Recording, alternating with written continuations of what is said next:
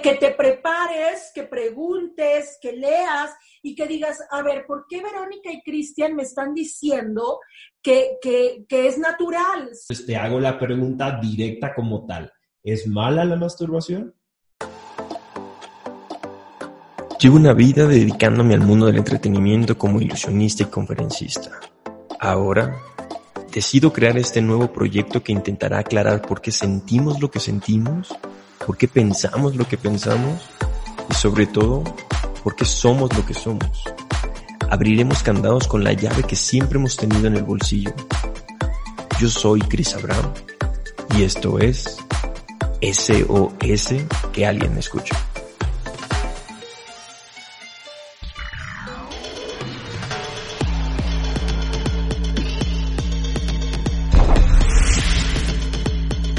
Mi gente, bienvenidos a un episodio más de SOS, que alguien me escuche. Yo soy Chris Abraham y el día de hoy les traigo un tema bastante interesante para todos.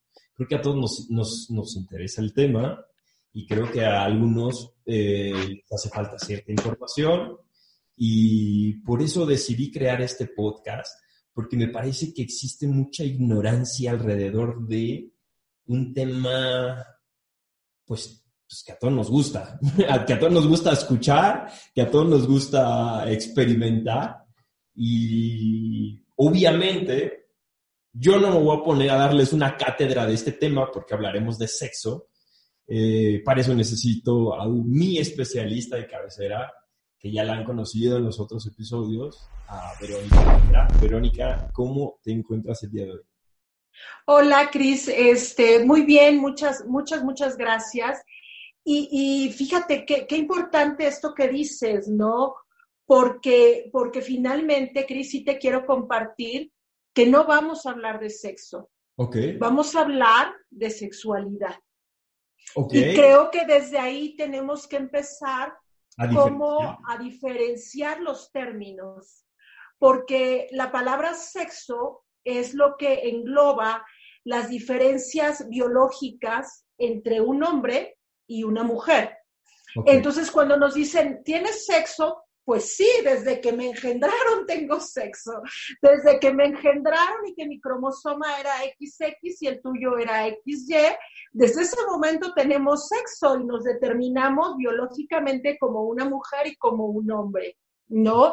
Y, de pronto por ahí empieza como la, gran confusión al utilizar los términos. Cuando hablamos de sexualidad, hablamos ya de la amplitud que implican nuestras experiencias placenteras y de interacción con el otro. Excelente. Eh, entramos con este tema con desinformación. Por eso les dije, yo quiero hablar de estos temas, pero necesito a alguien que me va diciendo, eh, por ahí no va, por ahí no va la cosa. Entonces, es bien importante que nos hayas aclarado esto. Vamos a hablar de sexualidad, que normalmente conocemos como, oye, vamos a hablar de sexo, que está erróneamente contextualizado. Entonces, mi querida, pero empezamos con una pregunta bien importante.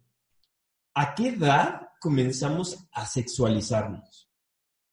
Mira, empezamos a sexualizarnos, Cris, eh, desde el nacimiento. Y esto, esto ha sido un gran debate porque de pronto, yo, yo te lo digo en, en mi experiencia como educadora sexual, de pronto dicen, ay, ¿cómo? Los bebés, los niños. Claro, y te voy a decir por qué.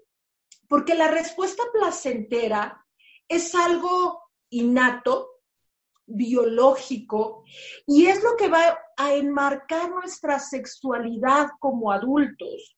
Entonces, cuando el bebé se alimenta, está cubriendo una necesidad básica, pero cuando ya está satisfecho y sigue amamantando o agarra el chupón o agarra el dedito, entonces ya está teniendo una experiencia placentera. Ojo, no es la concepción de la sexualidad adulta, pero nuestro vínculo con el placer, nuestro vínculo con la gratificación, con el sentir bonito cuando me acarician la mano o me hacen piojito, es esa parte de irnos sexualizando. Por supuesto que cuando llega la pubertad y que vienen nuestros cambios sexuales primarios, entonces es cuando viene la activación del líbido y la sexualidad adulta. Y yo creo que ahí es cuando ya comienzan a ver este tipo de tabús, esta poca información y esa poca comunicación entre los padres y los hijos. Yo me he topado a lo largo del tiempo que he dado conferencias cuando me dicen, oye, pero no puedes hablar de esto porque somos un, colegio religioso. No podemos hablar nada que ver con, que, que, ver con el aborto porque es religioso, o la homosexualidad o de sexo, como tal no se puede hablar. Ni de preservativos, así te lo puedo decir que en escuelas religiosas no se, no se les habla de preservativos a niños de 13, 14 años cuando más lo necesitan. Y existe mucha desinformación.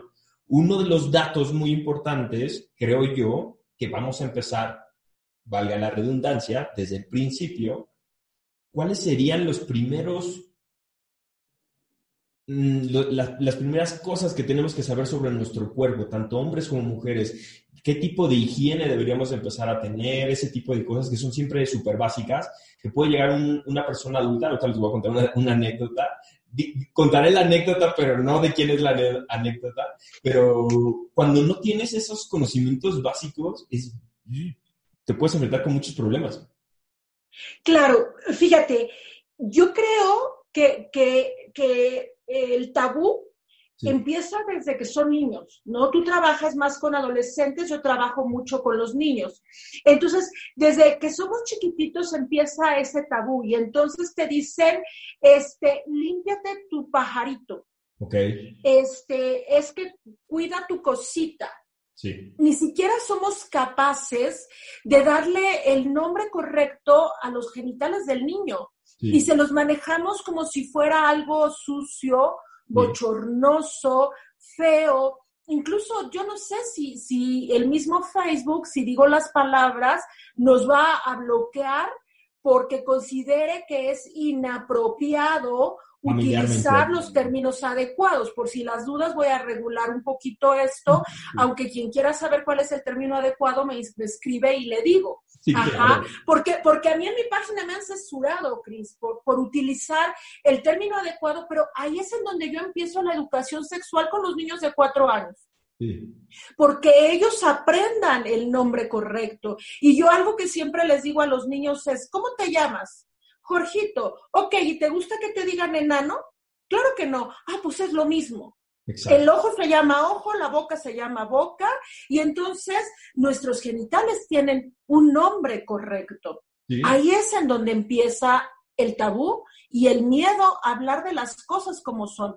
Por supuesto, los chicos llegan a la pubertad, los chicos llegan a la adolescencia con una serie de mitos, de información inadecuada, que obtienen en donde pueden y como pueden. Porque yo como colegio, como padre, como educador, puedo no darles la información. Pero ¿qué crees? Ellos de todas maneras la van a obtener. Y al obtenerla ellos no tenemos la certeza de que sea la educación adecuada. Y yo como padre tengo el derecho de elegir cómo voy a, a, educar a mi hijo. Pero aquí el gran problema es que el hijo va a salir y se va a encontrar con un mundo de información que tú como padre no puedes regular. y ese es un grave problema. Creo que eso que acaba de decir es muy cierto. Tú puedes educar a tu hijo como a ti te plazca, tú le puedes prohibir lo que a ti se te ocurra, pero la realidad es que el mundo es mucho más allá de su casa y su colegio. Entonces, hablando, hablando exactamente de lo que es sexualidad, pues te enfrentas con muchos fantasmas en que si lo que estoy haciendo está bien, está mal lo que hice. Eh, mis amigos me dicen que eso es bueno, pero eso es malo, hablando de la masturbación. Eh, la masturbación es buena, la masturbación es mala, me voy a quedar ciego, me van a salir pelos en la mano, eh, me voy a quedar estéril, me puede provocar un cáncer. Ese tipo de información tienen luego los adolescentes, o, también en, eh, cuestiones religiosas te dicen que no puedes hacer eso porque eso está mal ante Dios y, Dios te puede castigar porque eso solamente lo tienes que hacer para tener hijos, ¿no? Entonces, desde ahí empezamos con, con la educación que te dan en casa, pero la realidad que existe en el mundo, con esos topes de, de diferencia de educación, ¿no? Y, fíjate, yo soy muchos años mayor que tú, eh, pertenezco a otra generación, tú estás en otra generación, nuestros pubertos son una generación distinta a la tuya y esos mitos de los que hablas siguen. Claro, o sea, podríamos creer que ya hay mayor información, podríamos creer que esto es cada vez más abierto, y a mí me educaron con esos mitos, a ti te educaron con esos mitos y nuestros adolescentes de ahorita siguen llegando a consultas, siguen llegando a los talleres y cuando yo les digo, tienes una pregunta, me dicen, oye, ¿es cierto que me pueden salir pelos en la mano? Sí, es verdad. Oye, es cierto que tengo acné por esto. o sea, y muchas otras cosas que yo digo, ah, no inventes, a mí esto me lo dijeron cuando yo era adolescente y eso no fue evidentemente ayer. Y justo pasó con mi misma adolescencia y está pasando con los mismos adolescentes del día de hoy. Entonces, por eso me gustaría que quien esté escuchando de manera, eh, cualquier adolescente que nos esté escuchando o cualquier padre de familia que nos esté escuchando, es bien importante quitarle esos miedos a los adolescentes. Entonces, te hago la pregunta directa como tal. ¿Es mala la masturbación? Eh, mira, finalmente no podemos hablar de algo bueno o de algo malo. Ok. De lo que tenemos que hablar es que es parte del desarrollo psicosexual. Claro. Es parte de la forma en la que primero un niño explora su cuerpo, porque los niños se tocan. Los niños de 3, 4 años se tocan. ¿Y por qué se tocan? Porque así como jalan su piecito a su carita cuando son más bebés y lo ven y abren los deditos y exploran y se reconocen así, igualito, ajá, tocan sus genitales para reconocerse. Evidentemente, cuando llegan a la pubertad, cuando llegan a la adolescencia, esta necesidad de exploración cubre otra necesidad que tiene que ver con el autodescubrimiento de la sensación, con el autodescubrimiento del placer. Y esto los va a preparar más adelante para ejercer su sexualidad con otra persona. Obviamente. más allá, perdón, Cris, más allá de poder catalogar es buena o es mala, decimos, es parte del desarrollo psicosexual de todos los individuos en pocas palabras, digamos que es buena, o sea, digamos es, es parte de nuestra realidad, así que no podríamos satanizar algo, ¿me explico? Como la masturbación. Híjole, mira, yo, yo como educadora sexual sí tengo mucho cuidado, o sea, me parece maravilloso que seas tú, que seas tú el que, el que, el que lo determine así, pero yo por qué no lo, porque a mí no me gusta como darle ese calificativo, porque sí creo que cada persona se construye en función de una ética, de, de, una moral también que puede ser o no puede ser funcional, pero también ese es un derecho. Entonces creo que aquí cada persona puede darle un significado. A lo mejor yo puedo decir que parte de mi desarrollo eh, como ser humano es muy importante, no sé, voy a decir a lo mejor un ejemplo muy burdo, la lectura. Y para alguien leer no es algo bueno, o sea, está bien, pero algo que es importante es que tengamos claro que es algo natural y es parte del desarrollo psicosexual. Punto. E, eso es lo que te iba a decir, que es algo natural, porque al, decir que puede ser bueno o malo, muchas personas, como dices, por su personalidad, por su moral, te pueden decir a ti que es malo. Está bien que esa persona piense que es malo, pero la realidad es que es parte de la vida y si tú lo quieres experimentar y lo quieres hacer, está bien es parte de tu desarrollo sexual. Sí me gustaría como aclararlo de esa forma porque muchos podrían decir, ah, no, entonces como yo pienso que es malo, no lo voy a hacer. Digo, a ver, yo diría, tranquilos, es parte de tu desarrollo. Si quieres, hazlo. Si no lo quieres hacer, no lo hagas. Creo que así como, como que lo dejamos más claro. Pero si no lo quieres hacer, también es importante que, que investigues por qué. Ah, ¿no? Eh, que te prepares, que preguntes, que leas y que digas, a ver, ¿por qué Verónica y Cristian me están diciendo que, que, que, es natural? Si yo lo que sé es que no es natural, que me voy a condenar. Eh, amiguito, amiguita, lee infórmate, sal como de la información que tienes habitualmente, analiza, cuestiona y saca tu propia conclusión. Que creo que eso es muy importante que lo hagan los jóvenes, que no nos crean a nosotros, que tampoco crean lo que les dice otra persona, pero que agarren diversas fuentes de información científica, no científica, religiosa, que pregunten y entonces que saquen su propia conclusión. Que eso, fíjate que es lo que me, encanta porque lo he dicho mucho que hay que desarrollar nuestro libre albedrío porque y cuestionarnos todo, incluso, incluso lo que estamos diciendo ahora, ¿no? Entonces, hay que cuestionarse absolutamente todo. Ahora, te voy a hacer otra pregunta. De parte del desarrollo sexual, como tú dices, cuando son niños les dices, lávate tu pajarito, cuando son niños. Pero no sé qué pasa, que cuando son adolescentes los papás censuran absolutamente todo. Ya ni siquiera te dicen, lávate tu pajarito, porque lo dan por hecho de que ya dijo esa información cuando el niño tenía cuatro años, seguramente a los 12, 13 se va a seguir acordando. Y, e, y es, este, es preocupante que llegan a esa edad y dejaron de hacerlo, dejaron de tener la higiene sexual de sus órganos sexuales y puede haber ciertos problemas y ciertas infecciones. ¿Nos podrías decir cuáles son los cuidados que debe tener uno como adolescente como higiene? Fíjate, creo que por un lado dan por hecho que como ya se los enseñaron de chiquitos, que va a ser un hábito que se va a mantener a lo largo de la vida. Pero recordemos que el cepillado de dientes todo el tiempo están. A los cuatro, a los cinco, a los ocho, a los diez, lávate los dientes, ya te lavaste los dientes, no, y, y por eso se forma se forma el hábito. Pero creo que también no se lo dicen a los adolescentes porque les asusta. Que si tocan cualquier tema vinculado para con la sexualidad, el chico o la chica va a salir corriendo como una bomba sexual a ejercer su sexualidad de una manera desmedida. Entonces, mejor no decimos nada. Fíjate, ahí un poco los papás se vuelven como los niños de tres años, ¿no? Si me tapo los ojos, no existe. ¿No? Así como le hacen los bebés, ¿dónde está bebé? No está bebé. o sea, piensan que así es. Y la realidad es que no, la sexualidad está ahí y aunque me tape los ojos, va a seguir. Algo que es muy importante es desde muy chiquitos y estarles reforzando todo el tiempo a los niños que se deben de limpiar, que no es correcto usar jabón. Eh, y si en algún momento dado se llega a utilizar jabón, debe de ser un jabón neutro.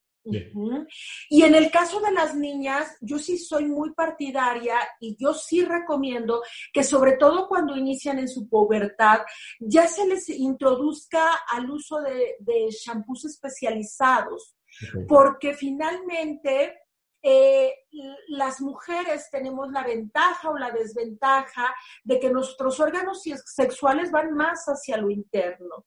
Entonces, así como de pronto, y esto yo se los digo mucho a las mamás y a los papás en los talleres, así como de pronto uso un shampoo para la cara diferente para el del cuerpo, porque decimos que mi piel es diferente, eh, creo que también es importante que las chicas, las adolescentes, utilicen productos especializados para evitar justamente que vayan a tener una infección. ¿Y esos productos no son recomendables para los hombres igual? Eh, bueno, generalmente no, porque aquí el asunto ventaja-desventaja es que sus órganos son externos. Ajá. Entonces, en este caso, en el caso de ustedes los varones, un jabón neutro ayuda ayuda muchísimo, ¿no? Es importante, de pronto esas barbaridades que también aprendemos como en cuestión de los olores, ¿no? Y me ha tocado de verdad anécdotas, como tú dices, no voy a decir quién, que bueno, yo me moría de la risa cuando, cuando el niño me dijo que, que se había puesto este, loción, ¿no? Ah. Y, y, que, y que bueno, lloraba. De la, yo me moría de la risa y le decía, bueno, ¿y ¿Por qué? Pues es que no quería que me oliera feo, ¿no? O sea. Ahora, parte de este aroma eh, es lo que se llama comúnmente como esmegma. Cuando entras dentro de la adolescencia y llegas a practicar eh, la masturbación y tú no tienes una buena higiene, se genera una especie de esmegma, principalmente para los que tienen lo que se llama prepucio y no tienen la circuncisión. Por eso es tan importante eh, el usar como dice, jabón neutro y poder limpiar tus genitales, o sea, eh, bajando lo que es el prepucio y limpiar absolutamente todo lo que hay ahí porque se puede generar una infección. Exacto. Exactamente. Y, y, en el caso de las niñas también es importante que no solamente la higiene vaya condicionada a la parte externa, sino la parte inmediata interna, también puede haber una limpieza, sobre todo en los días en los que les toca la menstruación. Es importante que hagan un cambio continuo de, toallas sanitarias o del producto que estén utilizando para su higiene personal. Pero, pero aquí es básico justamente el, el baño diario y la limpieza para evitar infecciones. Justo, es cuando más eh, problemas de infecciones hay, ¿no? En la adolescencia, cuando dejas de tener duchas constantes, eh, se acumulan aromas, se acumulan muchas cosas que tienes dentro del sudor, todo, es mucho más fuerte, entonces por eso es mucho más eh, recomendable que en la adolescencia tengas más higiene. Creo que siempre, pero como en la adolescencia es más, más complicado, ¿no? Porque además en la adolescencia formas el hábito, sí. ¿no? entonces, si tú aprendes a cuidarte, a cuidar tu cuerpo en la adolescencia, pues es más fácil que el hábito se mantenga en la etapa adulta.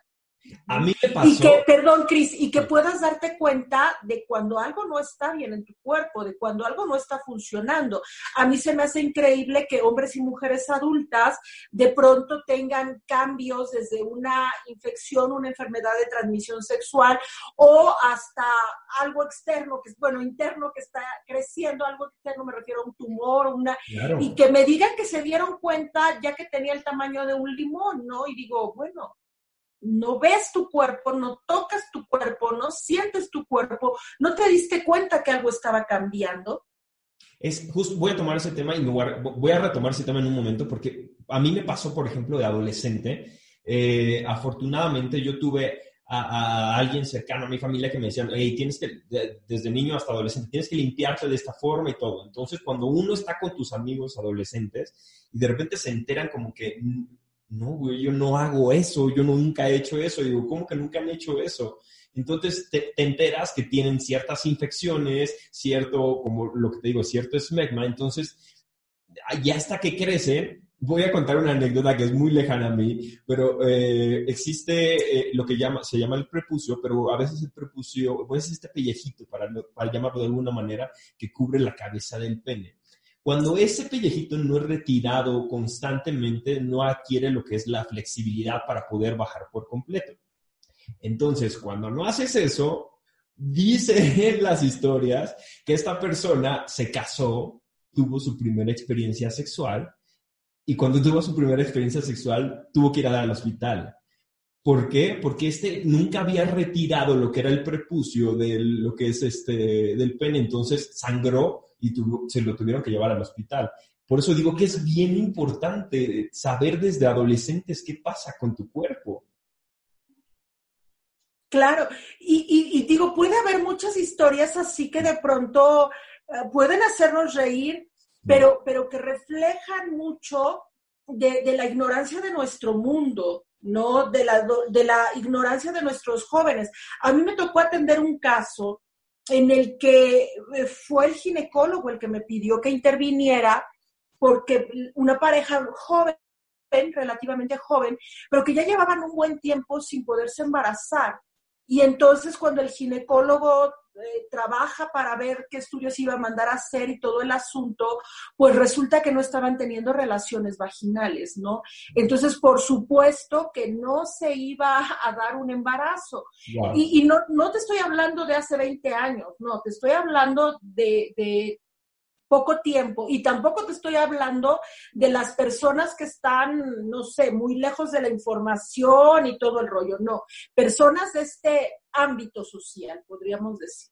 Es que, es que la desinformación no tiene ni clase social ni nada, ¿eh? porque la desinformación está en todos lados. Ahora, retomaba lo que me acabas de decir. Es bien importante a todos los adolescentes que nos están escuchando. Estaba leyendo que el cáncer de testículos empieza a formarse o empieza a desarrollarse a veces hasta desde los 15 años. Por eso es bien importante aprender a conocer nuestro cuerpo, tal como tú dices, aprender a tocar si hay algún elemento extraño, un cierto barrito, una cierta, eh, algo extraño en nuestro cuerpo y decir, esto no lo conozco, creo que hay algún problema y poder hablarlo poder hablarlo con, quien más confianza le tengas, podría decirlo, porque a veces con tus papás no tienes confianza, ¿no?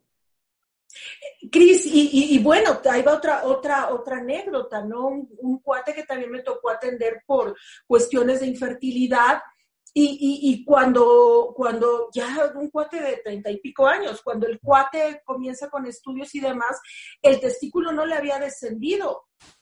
Ajá. Entonces, yo a los niños cuando les doy talleres también les explico lo importante que ellos verifiquen que sus testículos están en su lugar, que tienen un tamaño proporcional uno con el otro, porque esa parte también es muy importante, ¿no? Y que si ellos sienten alguna duda...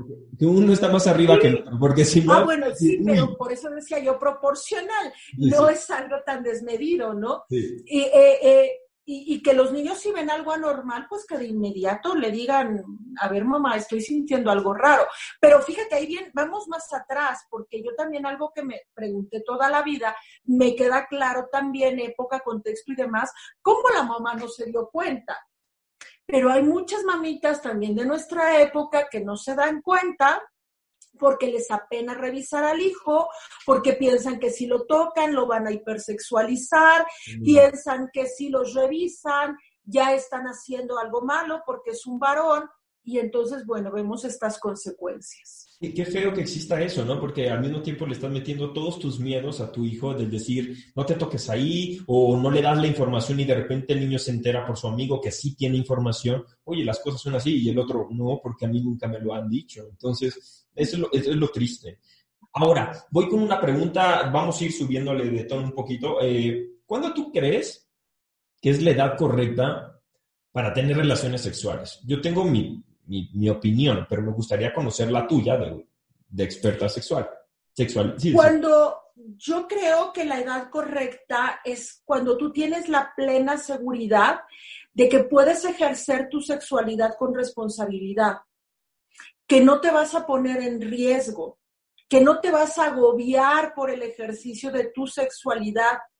Cuando tú tienes la suficiente confianza para elegir cómo cuándo y con quién. Ajá. Yo creo que ese es el, mejor momento. Y así como, como las manzanas en un árbol van madurando en diferentes momentos, yo creo que lo mismo ocurre en nosotros los seres humanos. Habrá alguien que pueda elegir que es a los 28 años, está bien. ¿Y por qué no lo ejerció antes? Porque no se sentía con esa capacidad, con esa responsabilidad. Algo que yo les digo mucho a los jóvenes, Cris, es que tenemos que considerar que nuestra vida cambia, que nuestra perspectiva de la vida cambia. Nada vuelve a ser igual que antes del ejercicio de nuestra vida sexual. Por lo tanto, yo tengo que estar psicoemocionalmente perfectamente preparado para no correr esos riesgos de que mi vida cambie y que estos cambios me sean abruptos y que yo no sepa cómo manejarlos, que no me haga responsable de mi cuidado, que no me haga responsable de la protección. Fíjate que, que mi opinión es, es, creo que es similar, solo que yo sí le voy a poner un poquito de números, ya me podrás corregir. Yo creo que alguien menor de edad no está preparado ni psicológicamente, ni, ni físicamente, ni emocionalmente para experimentar relaciones sexuales. Normalmente se, se ve y se escucha que los adolescentes están teniendo sexo entre los 13, 16 años, súper eh, temprano. Y ya bajo la edad, Cris, la edad en la actualidad es 11 años. Está, bueno, para mí, para mí es preocupante porque ni siquiera está, bueno, vamos, ni siquiera has vivido ciertos años conectándote contigo, sabiendo qué te gusta, cómo te tocan, qué te gusta que te toquen, qué no te gusta, o sea, esas sensaciones.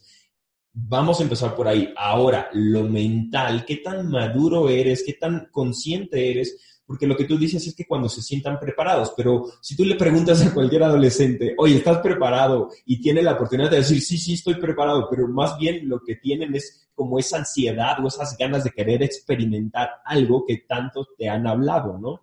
Entonces, yo creo, no sé, corrígeme, pero por ahí de los 18 en adelante, creo que estamos un poquito ya más listos para poder vivir la experiencia de manera consciente y con responsabilidad. No lo sé. ¿Tú qué dices? Que no todos. Ah, ok. O sea, puede no que todos a los 18 adelante. Y te, te voy a decir por qué, Cris. Mira, en la medida en que tenemos una información adecuada, en la medida en que nos educan en el autoconocimiento, que tenemos una autoestima fortalecida, que tenemos información y formación afectiva de nuestra sexualidad. En esa medida vamos viendo el ejercicio de nuestra sexualidad como un regalo, pero también como una responsabilidad. Entonces, sabes que, que, al momento de ejercer tu sexualidad, tienes que cuidarte del virus del papiloma, tienes que cuidarte de un embarazo, tienes que cuidarte afectivamente, tienes que cuidarte de no lastimar y de que no te lastimen emocionalmente. Entonces, Está comprobado que cuando juntamos esas condiciones, los jóvenes y las jóvenes tienden a postergar. Sí, y tienes toda la Pero, ¿Cómo? Tienes toda la razón.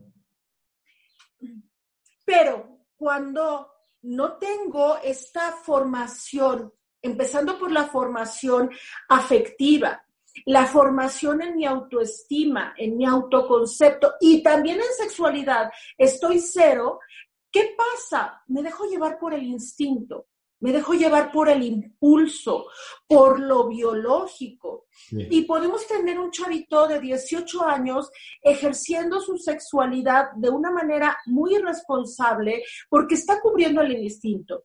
Podemos tener una chica de 19 ejerciendo su sexualidad porque está buscando el afecto que le falta del mundo, de los otros y su falta de autoestima. Entonces quiere que la reconozcan a partir de la interacción sexual. Y estos factores precipitan justamente el inicio. Ahora, ya que estamos hablando de eso, eh, algo bien importante, antes de iniciar tu vida sexual, lo, lo básico es conocer los métodos de prevención de infecciones y de, obviamente, de embarazos. Yo creo que lo más seguro, y, a veces no es tan seguro, pero es lo más seguro, valga, me estoy contradiciendo al mismo tiempo, pero creo que es el uso del condón de manera correcta, ¿cierto? Así es. Ah, pero fíjate, Cris, eh, yo como educadora sexual estoy convencida de que la información la, tienes que obtener antes de que la necesites. Claro. Ajá. Si, si tú estás en medio del terremoto y te dicen, no corras, no empujes, no, no, no, no lo vas a aguardar. No. Porque en ese momento necesitas la información, pero eh, de ahí los simulacros, ¿no? Porque tenemos que obtener la información antes. Yo toda esta parte de, de, métodos de anticoncepción, enfermedades de transmisión sexual, yo lo trabajo con los niños entre 10 y 11 años. Correctísimo, estoy súper de acuerdo con eso. Y sí, definitivamente eh, eh, el condón es la mejor protección.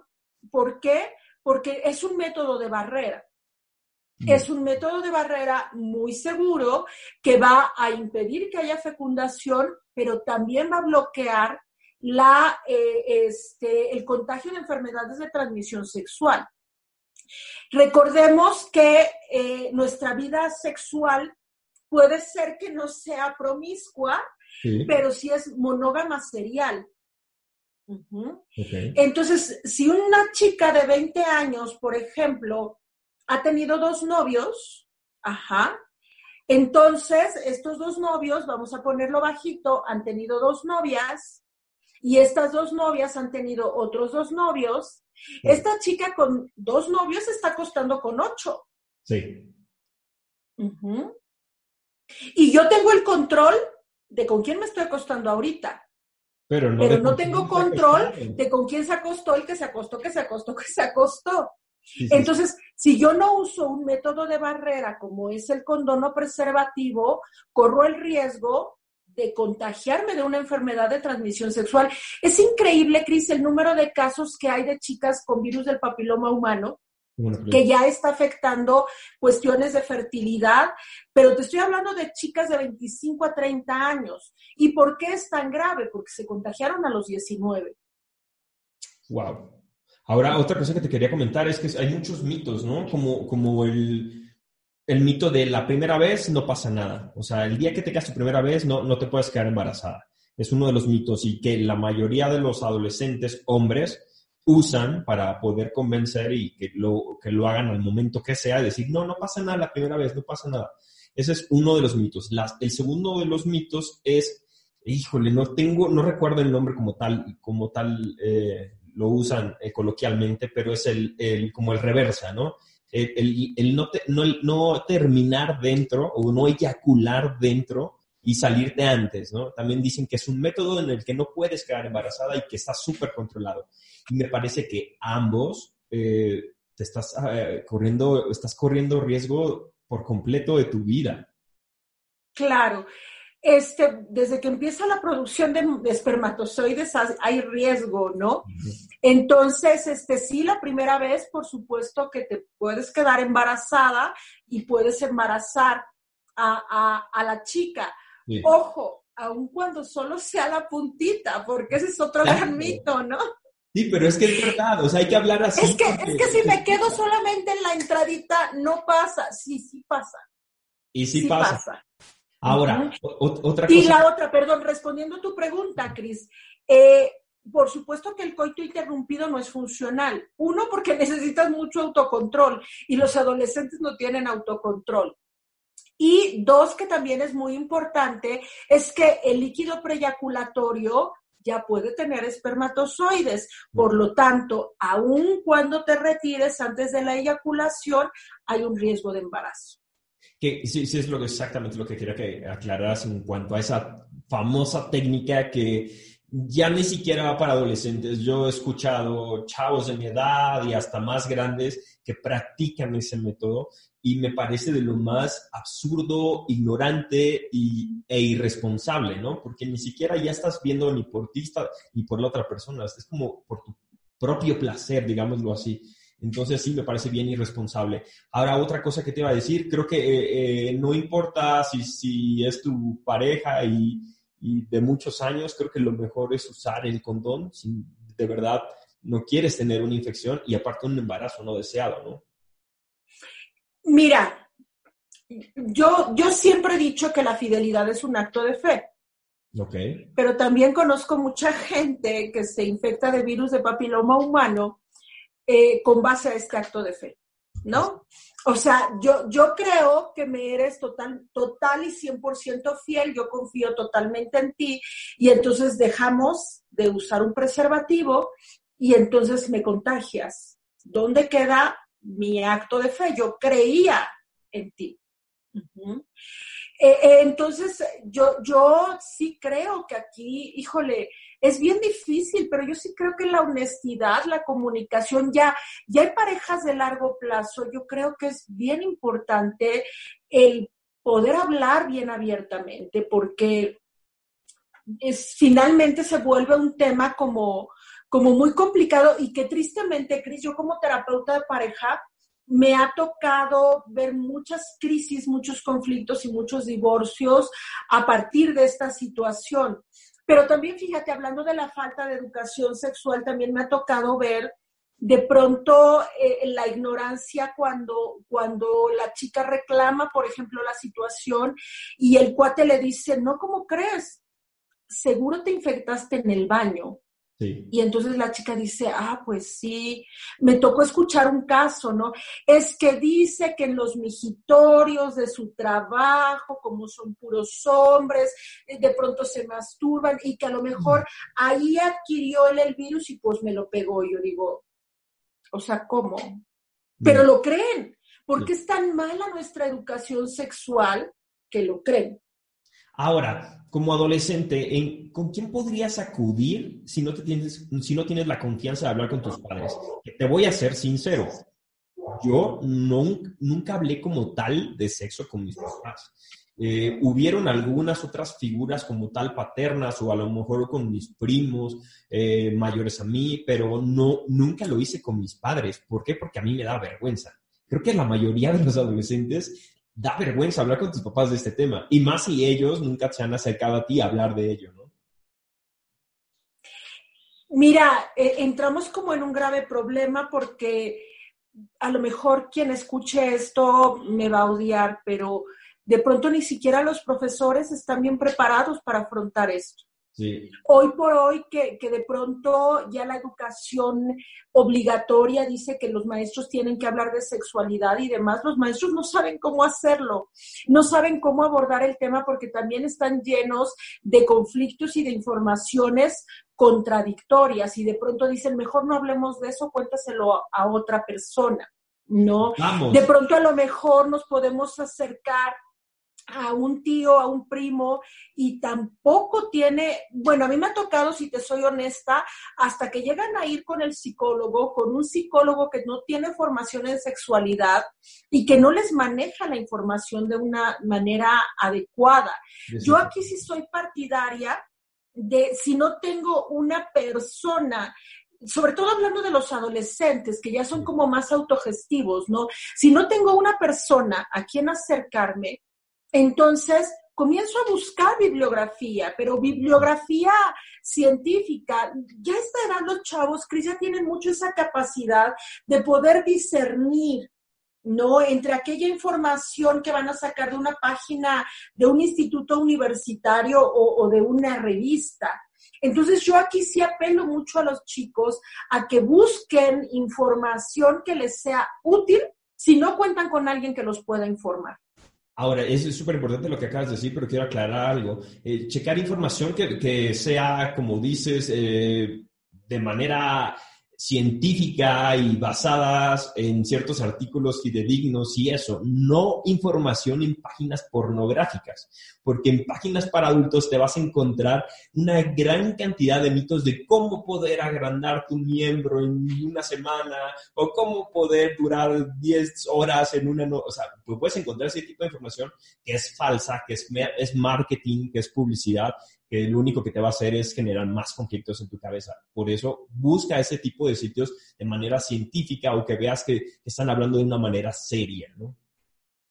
Finalmente la pornografía es cine. Sí, claro. sí, es por completo, es ficción.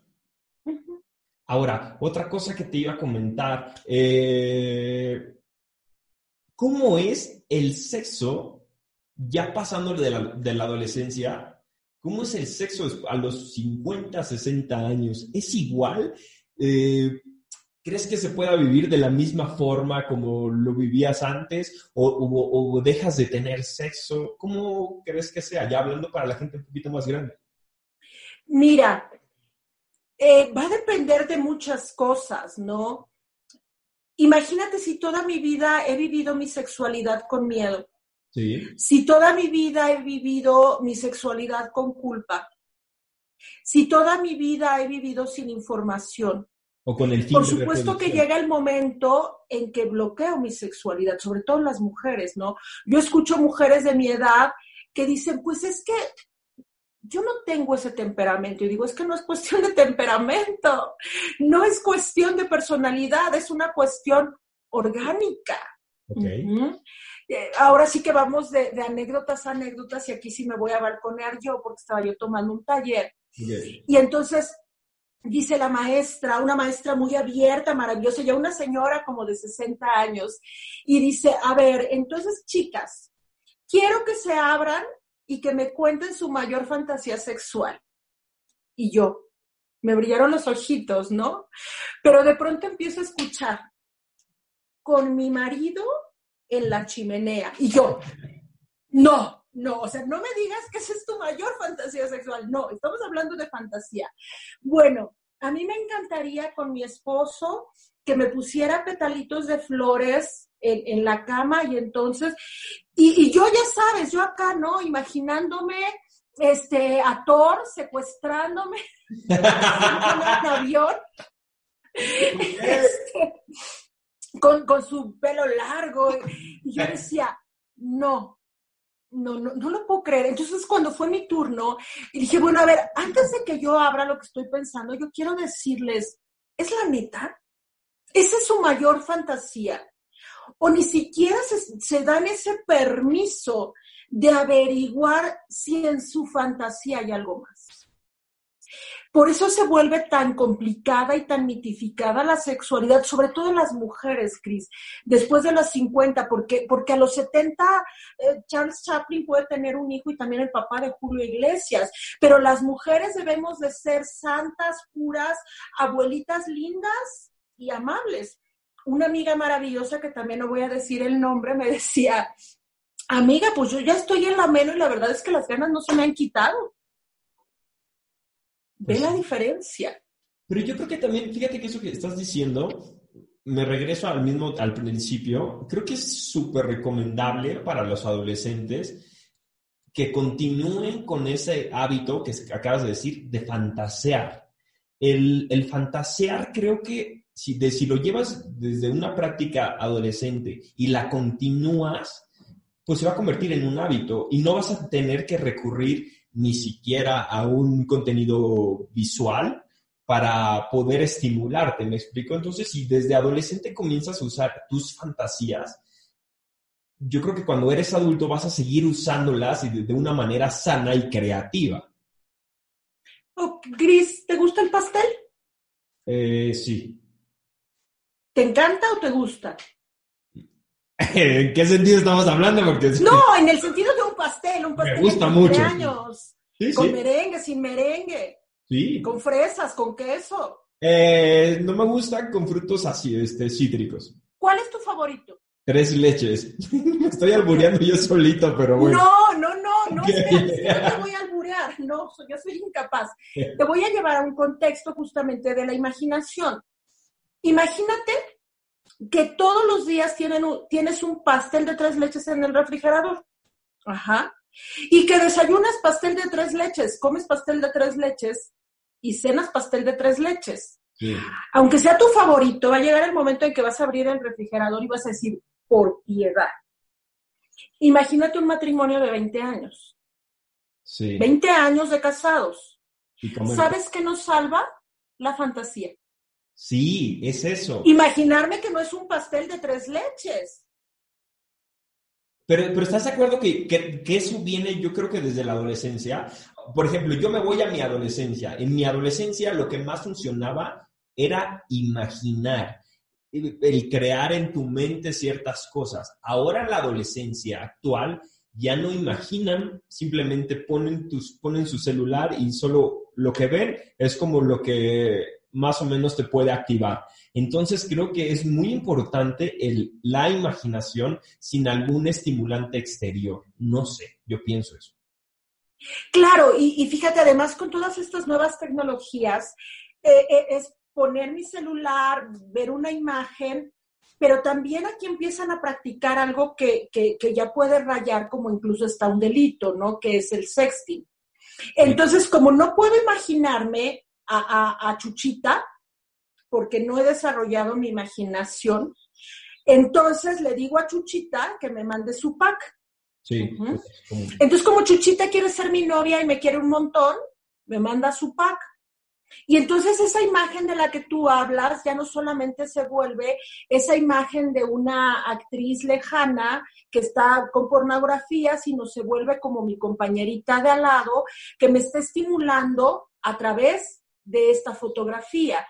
Pero sin duda sería mucho más maravilloso que pudieras tú fantasear, recrear, también sin arriesgarte a cometer un delito. Eso que acabas de decir es muy importante y, qué bueno que lo dices y quiero explicárselos a todos. El que tú seas menor de edad y compartas tu pack con otra menor de edad o con otro menor de edad, no significa que porque los dos son menores de edad, no están cometiendo un delito. estaba leyendo que aquí el culpable de ese delito y que podría ir a la cárcel serían sus padres, porque estás promoviendo la pornografía infantil. Entonces, yo sé que voy a sonar a, un güey, un chavo súper viejo y anticuado con lo que les estoy diciendo, pero sí deben de tener mucho cuidado con ese tipo de prácticas. Sé que se ha normalizado por completo el decir, pásame tu pack, te paso mi pack, pero pueden tener consecuencias muy graves, tanto ellos como su familia.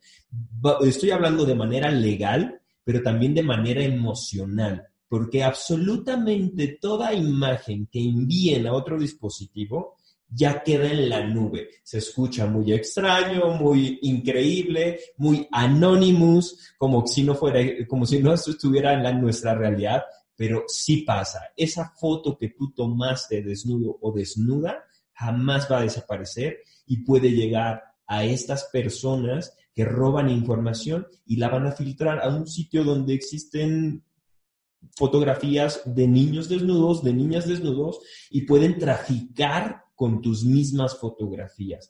E, eso eh, sé mucho del tema porque de manera cercana llegué a vivir como una especie de extorsión, yo no, pero eh, alguien cercano a mí, una extorsión por enviar imágenes. Entonces, eh, de hecho, agarraron a una persona en España por, jugar y pedirles dinero. ¿Qué crees? No, se, no le enviaste las imágenes a quien tú creías, me las enviaste a mí, así que si tú no me mandas tal cantidad de dinero, las voy a filtrar en todo tu perfil de Facebook y, o sea, hay cosas de verdad que uno puede decir, ay, no, a mí no me va a pasar porque la conozco y va en mi salón. Ay, no, a mí no me va a pasar porque lo conozco de hace mucho tiempo. La realidad es que a todos nos puede pasar y, pueden verlo en celebridades ya adultas, eh, que se les filtra una llamada sexual con su pareja están hablando que tenían una confianza y se filtra esta información. Entonces, como adolescentes, creo que tenemos que tener más cuidado. ¿Qué opinas, Miquel Vero, sobre esto que es súper lamentable? Primero, primero pack, eh, primero pack. No, primero no, no, no me envíes tu pack. Primero pack, no. es que sabes qué te iba a decir. Eh, bueno, tú como chavo, explícale a los papás qué es el PAC, porque yo de pronto dando conferencias les pregunto a los papás y les digo, ¿saben ustedes qué es el PAC? Porque además así me pasó, ¿no? Eh, me llegó en un grupo por una situación de esta de que compartieron packs como si fueran estampitas que, que, del mundial. Entonces, este, me falta la de Lupita, este, pero la de Lupita vale tres de los que tú tienes, entonces cámbiame tres. Y bueno, en la escuela se descubrió la situación. Y esta anécdota yo se las comparto mucho a los papás en conferencias y de pronto veo unas caras que ahorita tú y yo no vamos a ver, este, de que, Vero, ¿qué es el pack? Cris, ¿qué es el pack? El pack, para todos los que nos están escuchando, es un paquete como tal de tus fotos íntimas, ya sea en diferentes posiciones, diferentes ángulos, pero son más de dos fotografías eh, a las que tú le estás enviando con quien quieres ligar o quieres quedar bien, porque hay muchas veces con, que ni siquiera estás quedando con esa persona y te dicen, oye, pásame tu pack, te paso mi pack. Por lo regular son los hombres los que incitan a pasar el pack. Eh, qué triste y qué lamentable. Y las niñas se ven presionadas porque ya recibieron el pack de, la, de, ese chavo. Entonces, pues dicen, entonces si él me lo mandó, pues yo tengo el de él, no va a pasar nada. Y automáticamente empiezan a enviar eh, estas fotos íntimas con las que de verdad pueden jugar muy sucio, muy sucio. Niñas que me están escuchando, es que también los niños, o sea, porque yo conozco niñas que dicen, mira, eh, ya tengo el pack de él y mira, te lo enseño a ti, te lo enseño a ti y le enseñan el pack a todos y pues ya están, valga la redundancia, están paqueteando por todos lados su pack, ¿no? Es muy triste, pero eso es el pack, fotos íntimas eh, que se pasan por medio de chats. Y, y Cris, algo que es muy importante, fíjate, la parte de la pedofilia, generalmente la pensamos en las niñas y no, en los niños hay una mayor incidencia y un mayor riesgo. Entonces, el jovencito que manda sus fotos, claro que también puede ser víctima de pornografía infantil y, y, y hasta llegarse a involucrar en situaciones de pederastía. ¿Por qué? Porque ya el adulto una vez que tiene las fotos puede comenzar también este asunto de extorsión y los niños piensan que a ellos no les puede pasar. Los papás piensan que porque son niños varones corren menos riesgos y no. Ahora. Y justamente como decías, perdón, no hay edad. Eh, eh, al peor cazador se le van las liebres y yo de pronto conozco mujeres adultas que, se involucran en este tipo de situaciones, generalmente otra vez en un problema de autoestima, de reconocimiento, vienen saliendo de matrimonios caóticos en donde no se sienten eh, suficientemente valoradas, validadas, se meten a las páginas de citas, conocen a un cuate que les dice 20 mil cosas y ¡pum! a mandar el pack. Y al rato y yo se los pongo bien tangible. Yo les digo también, ¿qué puede pasar? Yo tengo aquí las fotos, me lo roban, sí. logran acceder a mi información. No es la nube, ya es un cuate que accedió a mi información. O una cuata, un ladrón, no lo sé. Tu computadora, todo, todo, es que todo, todo se queda guardado. O sea, por más que le des delay, de verdad, es verdad, no se borra, ahí se queda. El archivo queda como un microdato que pueden rehacerlo. Así que tengan mucho cuidado por tomarse esas fotos nada más para ver cómo se ven o nada más para ver qué tal me veía, pero ya la borro. No se borra del dispositivo, de ningún dispositivo se borra. Ahora, ¿sabes qué es triste? Eh, eso que comentabas de lo de, la, de los pedrastas, hay muchas mujeres que son usadas o, misma, o ellas mismas eh, se prestan para esto de las webcam hay una página que se llama Omegle, Omegle, como quieran decirlo, donde estás chateando por medio de cámara y pueden los chavitos, pues de repente están viendo una mujer muy guapa. Y la mujer guapa los está incitando a que hagan lo que ella quiere, pero en ese momento esa videollamada está siendo grabada. Pero el niño va a decir, no pasa nada, si la chava se está quitando la ropa, pues yo también, no nos está viendo más que ella y yo. Automáticamente esos videos son filtrados para ciertas personas con este tipo de perversiones y hasta en otros eh, sitios normalizados pornográficos. Entonces, sí deben de tener mucho cuidado. Yo digo, como decíamos al inicio, experimentar su sexualidad, pero de manera íntima, con alguien con quien tengas confianza, pero no rayar en este nivel en donde te estás sobreexponiendo, porque sí es muy grave, es muy, muy grave. Y por eso yo creo que volvemos como un poco a la pregunta inicial, ¿no? ¿Cuál es el momento cuando, cuando tú tienes esa capacidad de amarte, de cuidarte, de ser responsable, de asumir consecuencias? Eh, fíjate, Cris, yo, yo algo que, reflexiono mucho ya con los jóvenes. Este, hace poco que di una, una conferencia, yo vi cómo se fue transformando la cara de los papás y de los chicos, que yo les decía que, que a mí me enseñaron que yo debía de tener relaciones sexuales por amor, ¿no? Y que yo debía solamente de involucrarme con alguien cuando lo amara. Entonces, en nombre del amor, yo puedo hacerme creer que amo al cuate. Eh, ¿Por qué? Para justificar mi ejercicio sexual. Y el cuate puede hacer creerme que me ama para obtener un ejercicio sexual, porque además el amor es tan subjetivo y va cambiando tanto su significado como lo veíamos en otros podcasts. Pero yo les decía algo a los chicos, yo sí estoy convencida que tienen que ejercer su sexualidad por amor, pero por amor propio.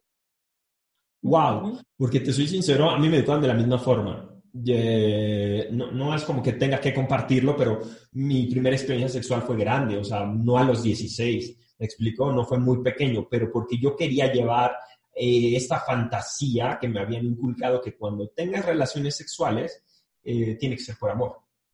Entonces yo trataba de buscar cuando digan, no, no, es que no estoy enamorado, no, pero es que todavía no estoy enamorado, hasta que dije, joder, no, no, me voy a enamorar nunca, necesito vivir la experiencia, me siento listo, me siento preparado y pues bueno, pasó, ¿no?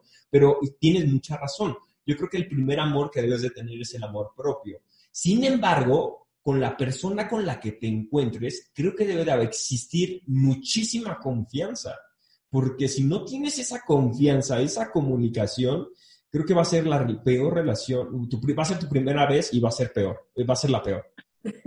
Sí, claro, ¿no? Eh, eh, esas, esas anécdotas que de pronto se escuchan en el baño de mujeres o, en el baño de los hombres, que se vuelven hasta graciosas o, motivo de, un chiste. Pero sí, definitivamente, si no hay esa, esa conexión y esa confianza con la otra persona, y fíjate, yo sí creo que, que, que cómo vivas tú tu vida sexual posterior sí tiene que ver mucho con esa primera experiencia. Si esa primera experiencia resulta para ti maravillosa, como dice esa vieja canción, este, esa experiencia religiosa que te, que te lleva a trascender, finalmente es algo que, que, te va a marcar de por vida y es algo que, que vas a buscar al estar en contacto con un otro. Tienes toda la razón, porque de verdad se escucha muy cliché, pero sí, la primera vez es muy, muy importante. Y con quien, como la, como la vivas, como la sientas, es como, es, digamos que es ese primer sabor de boca eh, a esa bebida que después se te va a antojar o no se te va a antojar. Porque vas a decir, mmm, no me supo tan bien la primera vez, yo creo que mejor me espero, vas aplazando, pero todo tiene que ver por una primera vez fallida, digámoslo así. Y, te hace que seas exigente, ¿no? Y entonces que digas, híjole, niña, estás muy linda, pero contigo no. O, sabes qué, niño, pues traes el mejor carro, pero, ay, hueles a borracho. No, no, no te, me antojas, ¿no? Cuando realmente has logrado como, como entender que en ese contacto íntimo, en ese contacto cercano, puedes obtener muchas cosas gratificantes, no solamente biológicas. Sí. Que, yo creo que esa es la gran diferencia y que de pronto ah, ni a los 18 alcanzamos de pronto como a como asumir que en esa intimidad puedes experimentar cosas gratificantes en todas las esferas, no solamente la orgánica.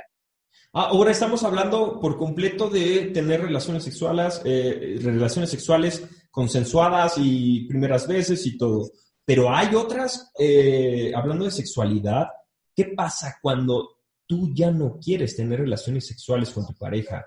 ¿Por qué principalmente son las mujeres? ¿Por qué tener relaciones? Porque tienes que tener relaciones. ¿Cómo poner un alto? ¿Cómo poder hablarlo? Porque luego llega a suceder en el que la relación se convierte en algo monótono o que de plano ni ella o él no están disfrutando, pero lo hacen porque el otro se lo pide. alguna vez escuché eh, un mal consejo diciéndole a alguien a sus hijas que nunca se le debería de negar a sus esposos el tener relaciones sexuales, porque ellos las mantienen y porque ellos las vienen muy cansados y cuando les piden sexo, lo mínimo que tienen que hacer es acceder. Y ahí yo, yo escuché ese comentario y de verdad me horroricé. Dije, qué responsabilidad, qué traumas le estás transmitiendo a tus hijas, diciéndole que quieras o no quieras, debes de cumplirle a tu marido o a tu novio. Lo que pasa es que estamos aprendiendo que el sexo es una moneda de cambio, ¿no? Y, creo que ahí eh, eh, el primer paradigma que tenemos que cambiar es que si, si yo tengo una relación sexual, no es para gratificarte a ti, es para gratificarme yo. Por lo tanto, si el otro tiene un contacto sexual es para gratificarse a él, no para gratificarme a mí. A, mí me choca y, y, yo me río mucho cuando los cuates dicen, te voy a hacer sentir. Y yo digo, ¿y tú me vas a hacer sentir a mí? No, yo ya siento, gracias. Porque finalmente cada quien es responsable de su propio placer. Cada quien es responsable de sus sensaciones. Entonces, de pronto esa idea de llegar a compartir nuestra sexualidad porque voy a complacer al otro, desde ahí empezamos muy mal. Y la otra, Cris, tristemente, eh, eh, todavía seguimos cargando este rollo de dividir a las mujeres entre las buenas y las malas. Y las malas son las que tienen placer sexual y las buenas son las que no tienen placer sexual. Entonces las buenas son mamás, son esposas, son las que limpian la casa, son las que trabajan y son las que sirven su placer sexual. La realidad es que una mujer no debería de dejar de tener deseo sexual. Y aquí se viene algo que ya habíamos platicado también. Si estoy desayunando, comiendo y cenando pastel, sabes que me va a dar mucha flojera. Pero ahí hay un trabajo que hacer en pareja para poder rescatar la variedad, la comunicación y rescatar la vida sexual en pareja. Y entonces no voy a decir, ay, ¿qué crees? Tengo mucha flojera o no quiero. Pero ¿estás de acuerdo que se vale decir no? Sí, claro. Porque es que eh, a, lo que yo iba es que a veces ni siquiera dicen no, se ven obligadas o, el hombre se siente ofendido cuando te dicen, oye, ¿qué onda? Va, vamos a tener relaciones y le dice la mujer, no, el hombre se siente ofendido y la mujer también se siente como si le hubiera hecho algo muy malo a su esposo, entonces, o a su novio. Me parece que hay que aprender a escuchar cuando te dicen, hoy no tengo ganas, hoy no quiero, esta vez no. Aunque también hay que entender por qué es no. ¿Qué hay detrás del no? Porque finalmente voy a, voy a reducir la parte instintiva ¿no? Ya no la parte psicoemocional. Hay una parte instintiva en la que dice que, hay un sí de manera natural porque somos adultos y porque así es. Si, logramos conectar eh, psicoemocional y biológicamente, lo más seguro es que te voy a decir que sí. Si sabes cómo llegar, lo más seguro es que nos vamos a decir los dos que sí. Pero si ya se han creado una serie de enojos, distanciamientos, falta de comunicación, rutina, por supuesto que hagas lo que hagas, te voy a decir que no. Y también la realidad es que las mujeres suelen utilizar el no como un castigo. Como un castigo. Como lo que dijiste, como una moneda de cambio. Ok. Pues mi querida Vero, creo que ha sido una de las pláticas más interesantes y más intensas que hemos tenido hasta el día, hasta el día de hoy. Pero creo que era muy importante hablar de sexualidad de una manera sin tapujos, de una manera libre y, como tú dices, dándoles a todos los que nos están escuchando, están, nos están viendo, el libre albedrío y que puedan tomar lo que más les gustó del podcast y lo que les quedó dudas, poder investigar. Así que les agradezco a todos los que nos escucharon el día de hoy, en este momento que nos están escuchando o viendo en la página de Facebook. Me gustaría, mi querida Vero, que nos dieras tus redes sociales por si alguien te quiere contactar para alguna consulta, ya sea psicoterapia o para sus hijos, adolescentes o de cualquier otro tipo terapia familiar. Este, ¿Cuáles son tus redes? Claro que sí, Cris, muchas gracias. Bueno, pueden buscarme en mi página de Facebook, Siguatl, Mujer en Armonía, y con mucho gusto les respondo sus dudas y estamos en contacto.